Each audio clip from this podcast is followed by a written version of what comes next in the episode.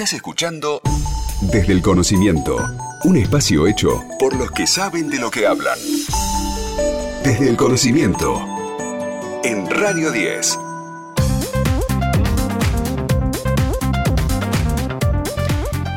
Y seguimos en DEC ahora para contarles que un equipo de docentes y de estudiantes de la Universidad Nacional de La Pampa desarrolló una aplicación para celulares que identifica arañas, serpientes, escorpiones que liberan su veneno si se sienten atacados. Es de descarga gratuita para el sistema Android si es utilizado aquí en Argentina y el programa ofrece información acerca de qué hacer ante una picadura o mordida y un montón de datos más. Para charlar sobre esto está en contacto con nosotros María de los Ángeles Bruni, que es licenciada en Ciencias Biológicas y docente e investigadora de la Facultad de Ciencias Veterinarias de la Universidad Nacional de La Pampa, directora del proyecto en que se enmarca esta herramienta. María de los Ángeles, aquí Héctor y Delfina, te saludamos. Buenas tardes. tal? Buenas tardes, ¿cómo les va? Muy bien. Mucho gusto. Igualmente para nosotros y obviamente con muchas ganas de conocer esta herramienta que resulta fundamental. De hecho, este proyecto responde a una demanda social. Había muchas personas que se acercaban a la universidad con fotos de distintos animales para preguntarles si eran peligrosos o no. Y fue un poco también que a partir de estas experiencias han pensado en el desarrollo de esta app. Sí, así es, efectivamente. Esto nace, es un proyecto de extensión universitaria que este año este, viene desde el 2019 eh, y surge por una demanda comunitaria, como justamente contabas vos, ¿no?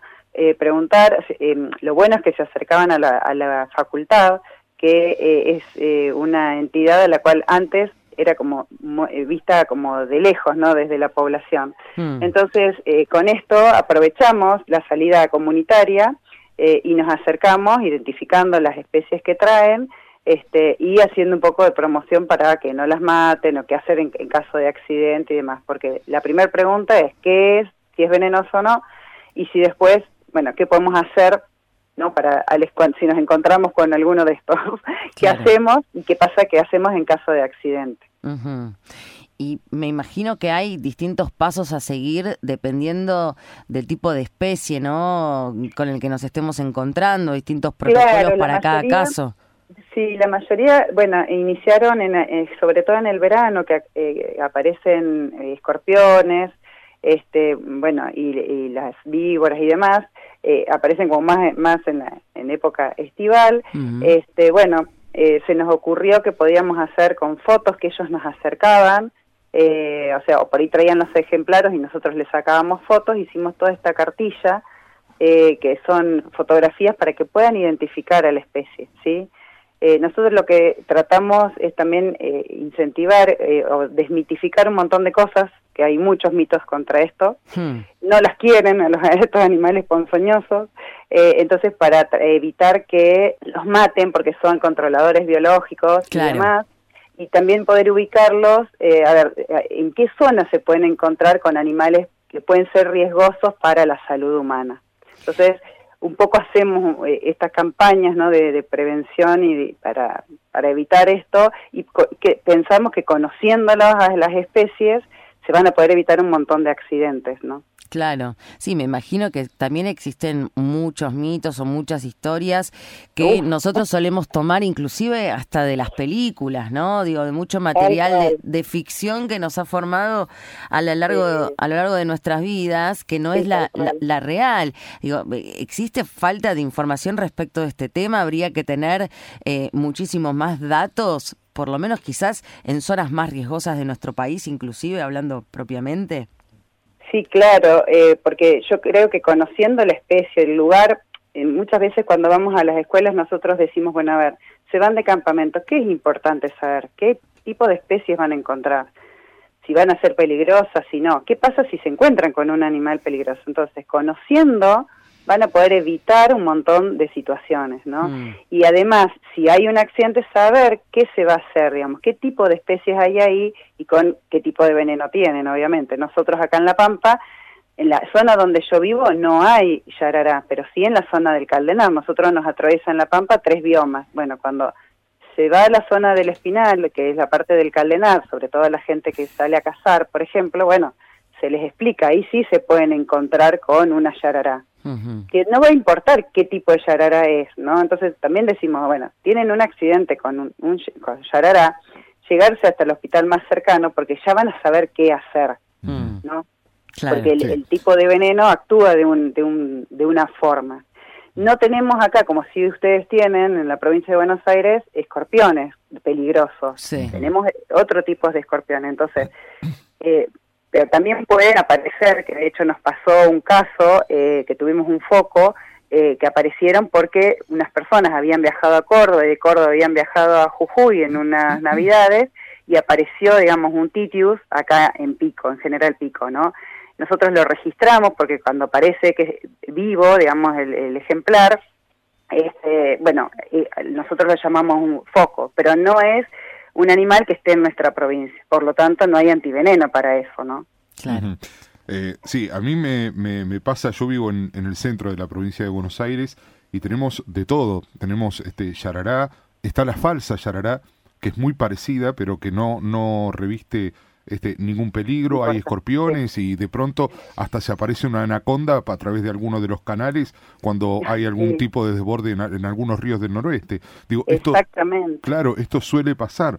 Ahora, eh, qué importante esto que podamos identificar a los, a los animales, porque creo que a todos alguna vez nos ha pasado de cruzarnos con alguna araña o con alguna serpiente y, y lo primero que uno tiende es a asustarse, ¿no? Sí, tal cual. ¿Es una buena respuesta igual paralizarse, por ejemplo? Eh, bueno, sí, porque en ese caso un encuentro con una serpiente, eh, nosotros siempre, el hombre siempre gana, ¿no? En estas, en estas luchas. Pero, mm, digamos, a ver, los encuentros siempre son, digamos, de sorpresa, no es que uno anda buscando, ni tampoco la serpiente anda buscando al hombre, ¿no? Son eh, esto que, como, como dice mm, él, que pueden venir en una crecida, pueden aparecer. Bueno, ¿qué podemos hacer? Primero, no agarrarlas, no tocarlas, o sea, no es divertido, pobre bicho ya que, que no la está pasando bien, digamos, no, no está en, en su lugar, este, no intentar atraparla. Si justo estamos en un camino, bueno, vamos a esperar a que ese animal cruce o siga su camino, ¿sí? Y, no alterarlo, no gritar, porque los animales también se asustan. al revés, lo que hacen muchos en auto es, es pisarlas. Claro. Porque ahora es una época en donde hay muchas serpientes cruzando la ruta, fundamentalmente con el calor en busca de agua. Sí, sí, y empiezan a salir de la abrumación que decimos nosotros, a buscar comida y a buscar pareja, tal cual, sí. Así que, bueno, nada, a ver, también nos pasa, qué sé yo, encontraron en una habitación de un campo una serpiente, bueno, si la mataron, no, es que tampoco es ni mal ni bien, digamos, uno actúa eh, de acuerdo a la situación en la que le toca. A mí me pasó despertarme, por, ejemplo, en mi casa y encontrar una araña e, extraordinaria. pero grande de verdad, grande de verdad, negra en una pared blanca. Y, la verdad debo debo admitir haberla matado porque verdaderamente me, asusté y después consulté a zoonosis rurales eh, y se trataba, bueno, me dieron toda la explicación y, resulta que era inofensiva. Claro, claro. Pero, bueno, tampoco pasa nada es lo que decimos nosotros, frente a, esa situación de miedo, ¿quién no ha matado una araña, no? Tal cual. Este, eh, sí, justamente las, ahí hay un mito, ¿no? Las arañas grandes son las menos. Sí, es verdad.